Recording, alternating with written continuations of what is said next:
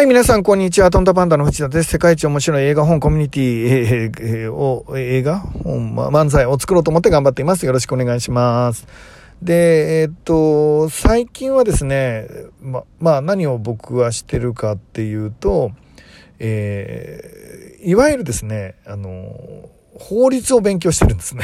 法律を勉強していて、えー、お金の流れみたいなものをですね、しっかり、えー、明確にしていったり、契約書ってどういうふうにしていったらいいかっていうのを、まあ、要はチームでやっていくとなったら、みんながみんな笑顔になるようなね、ウィンウィンになるような企画をして、えっ、ー、と、前もってそれを明確にして、それでも一緒に参加したいっていう人が参加するから、まあ、最終的に、えっ、と、要はお前言っただろう、やっただろうっつって、それ、それが押し合いしながらやる必要もないじゃないですか。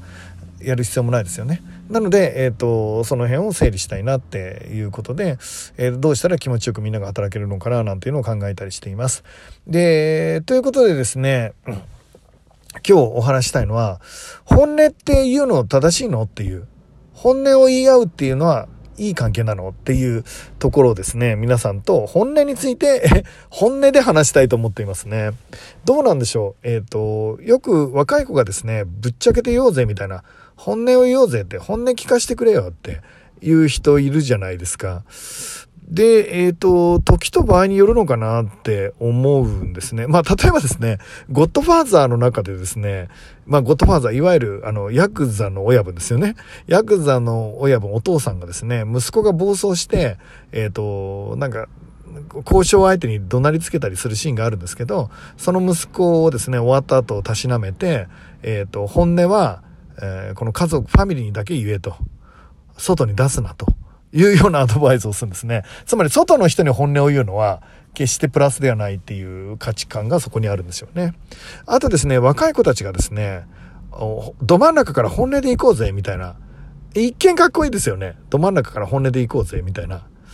で、そのケースを僕は見てると、うんとね、要はコミュニケーション能力の低いやつが分かりにくいから、うん、もう真ん中から行ってくれと。要は自分が気持ちよくなりたいから本音から行こうぜって言ってる人が多いんですよね。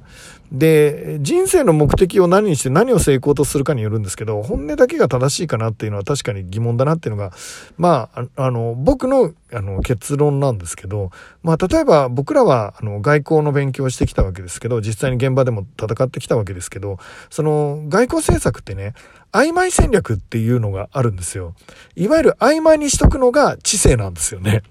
えー、例えば、あの、台湾がね、台湾に中国が攻め込まれ、中国から攻め込まれたら、アメリカの第7艦隊は中国と戦争してくれるのか、してくれるかもしれないし、してくれないかもしれない。えっ、ー、と、尖閣諸島を、えー、中国が攻めてきたら、アメリカは第7艦隊出してくれるのかってことですよね。えっ、ー、とあ、もう、もっとストレートに言えば、中国から核兵器が沖縄や東京にぶち込まれた時に、えっ、と、アメリカは、えー、ワシントンを報復されるのを分かった上で、北京を、核兵器をぶち込んでくれるのかっていうことですよね。えっ、ー、と、東京の人が死んだという理由で、ワシントンの人が死ぬ判断をアメリカはしてくれるのかっていうことなんですけど、これに関してもしてくれるかもしんないし、してくれないかもしんないということですね。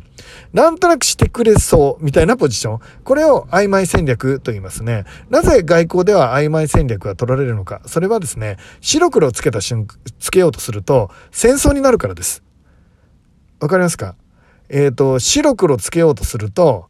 戦争になるんです。例えば、尖閣がね、えっ、ー、と、日本の領土なわけじゃないですか。僕らの立場ですればね。大体ここに領土問題なんて存在しないっていう立ち位置な日本人なんですけど、えじゃあもうちょっと若い子だったらきっちりしようぜって、中国があんな偉そうに持ってくるんだったら、あいつは全部、あの、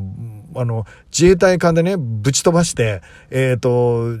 自衛自衛隊が尖閣諸島に上陸して、えー、もう日本国旗を立てて、外から来るやつを、えっ、ー、と、もしそういう犯罪的にその尖閣を取ろうとするやつがいたら、ぶち殺しちゃえばいいじゃんっていうことですよね。えっ、と、はもう尖閣日本の本なんだからって、これ白黒つけるということなんですけど、で、それ、白黒つけたらどうなんですか？想像できますよね。戦争になるんだっつってんです。で、えっ、と、外交は若い人がやってはいけないと言われてます。それは年齢ではなく心の若さね。心の若さはどうしても気持ちよくなりたいので、早く白黒つけたいんですよね。でもおじいちゃんになってくると、綺麗な灰色で、墓場まで灰色で持ってこうみたいな決断もできるんですよ。これ、今から、えっ、ー、と、変えようとしたって、えっ、ー、と、痛みが伴うだけだったら、だから、だったら墓場まで灰色で、もう一生灰色でもいいんじゃない？みたいな結論も持てるんですよ。で、外交交渉においては、それが、まあ、要はクオリティの高い外交だったりするっていうことですよね。でも若い子っていうのは白黒つけたいので、要要は喧嘩するんですよね。で、それが本当にその場でいいのか悪いのかっていうこと。で、喧嘩することによって多くの人を幸せにできるとか喧嘩することによって、えっと、長い目で見たらたくさんの人が、えー、よりレベルの高い人間になっていくとかまあ分かんないよ。何をもって正義とするかは、えー、それこそ本当に難しい問題になるんですが、えー、そういうことでやってるかどうかっていうのは実は大きいかなっていうことですね。つまり、えっと、少なくともたくさんの人がウィンウィンになる状態を作るために意図的に、えー、白黒はっきりつけたいっていう交渉なのかつまり本音同士をぶつけ合うっていう方向にしてるのかっていうことですですね。えっ、と、案外ですね、自分が気持ちよくなりたいから白黒つけたいみたいな若い子多いんじゃないですか？要は、えっ、と、自分のためにやってんですよ。相手のためじゃなくてね。相手が目の前にいるのに、150キロの直球を、えー、キャッチボールしようとしてる感じ。2メーター先のやつに全力投球してる感じですよね。相手は受け取れないでしょ、その球。受け取れるためには下から投げたり転がしたりいろんな老練な技術を使ったりする必要がコミュニケーションっていうキャッチボールにはいるのかなっていうふうに僕は、えっ、ー、と、今この年になると思います。もちろん若い子たちが暴走して白黒つけたがることを否定はしません。えっ、ー、と、その白黒つけようとする中で、おじいちゃんが灰色の落としどころを見つけていくっていうのが、まあ政治でね、政治は白黒なんでつかない。えっ、ー、と、誰かが得をしたら誰かが、あの、傷を負うのでね、その傷の負い方をうまく調整するのが、まあ政治の仕事になるわけですけど、えっ、と、若い子たちが白黒つけたいっていう気持ちもわかんないではないので、まあ、それを否定するわけではないですが、その、えっ、ー、と、本音をぶつけ合うということだけが正しいわけじゃない。例えばですね、うんと、女の子が、を好きになって、えー、まあ、この子と付き合ってエッチなことしたいと思ったとするじゃないですか。えっ、ー、と、本音はこの子ともう今晩セックスがしたいって思ってたとしても、その女の子に、すいません、今晩セックスさせてくださいっていう交渉があってますかっつってんです。そういう下心はあったとしても、美味しいイタリアン見つけて超美味しいんだけど、えっ、ー、と、今日行く相手いなくてさ、一緒に行かないっていうのが正しいでしょ？つってんです。本音はセックスしたくても、美味しいイタリアンに誘うでしょっつってんですよ。えっ、ー、と、つまり何が言いたいかっていうと、コミュニケーションって知的レベルが上がって文化レベルが上がると、その本音を隠していく方がレベルが高くなったりすることもあるんですよっていうこと。で、コミュニケーション能力の低い人は、自分が分かりにくくて、自分があの難しいから、えっ、ー、と、ぶっちゃけようぜみたいになってくるっていうことですね。で、これでね、えっ、ー、と、僕いくつか経験して皆さん経験ないから、僕女の子によくマシンみたいとか、あの、なんていうの、暖かい血流れてんのかみたいなこと言われることあるんですけど、その女の子たちに言わせると、えっ、と、僕はいわゆるですね、本音を話してないって言うんですよね。で、僕は本音を話してるつもりなんだけど、本音を話してるように見えないらしいんですよ。で、いろいろ悩んだ末に僕がです、ある日ですね、半分泣きながら話をしたことがあるんです。そうすると、やっと藤田さんが本音を話してくれた。みたいな捉え方をしてくれたんです。えつまり僕は何を言いたいかっていうと、ほとんどの人は本音で話すを感情むき出しで話すとイコールにしてるんじゃないかなって。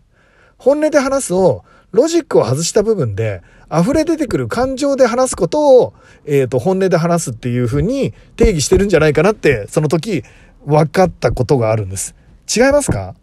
本音って感情をぶつけ合うことだと思ってないですか？えっと、こうこうしたらこっちの方が得だし、こういう言い回しの方が相手に伝わりやすいからって、オブラートに包んだ表現をすると、本音を話してないっていうことにならないですか？どうなんでしょう？で、それは分かった時に、いや、それは僕は違うなって思ったんです。感情をぶつけ合うことが本音で話すことではないですよね。ただの喧嘩でしょ？誰も幸せにならないし、それで幸せになるのかな？なるならいいけど。えっ、ー、と、例えばね、怒ってる人がいたとするじゃないですか。怒ってる人は本音をすでにいつもぶつけてますよね。怒ってる感情をぶつけているので、その定義から言えばね、感情をぶつけるっていうことが本音と言うならば、怒ってる人が怒りを相手にぶつけるっていうことは、そのまま感情をぶつけてることになるから、いわゆる本音をぶつけてることになるんですけど、で、その時に相手が怒ってるので、相手の人は一旦その話を聞くかもしれない。でも怒ってる人は必ず軽蔑されるよね。あの人怒る人だって思われてそれ以降の交渉能力はなくなるんじゃないですか？一回怒ったらねその時は言うこと聞いてるかもしんないけどバカにされるわけですよねでこの人の話は聞かないようにしようってなるじゃないですかだから僕は怒りで人をコントロールしたり、感情で人をコントロールするのを極力避けています。可能な限りロジックや将来に対するワクワクするビジョンで人が行動できたらいいなと思ってます。もちろん難しいけどね。難しいけどそうしていくことが交渉では必要であり、つまり感情をぶつけることではないと僕は思ってるんですね。とすると感情をぶつけ合うことが本音で話し合うということで思ってることっていうのはつまり心の底から、えー、セックスしたい女の子にセックスしようぜっていうことだとするならば僕は賛成できないよっていうことです皆さんにとって本音で話すって何でしょう？えっ、ー、と、相手をだまくらかそうとしてるんじゃなくて、相手を幸せにしようと思って話している、えー、ちょっと変化球の話し方だとするならば、僕は評価していいんじゃないかなって思うんですけど、皆さんはどう思いますか？ということで、今日も一日素敵な一日になるように応援しています。いってらっしゃい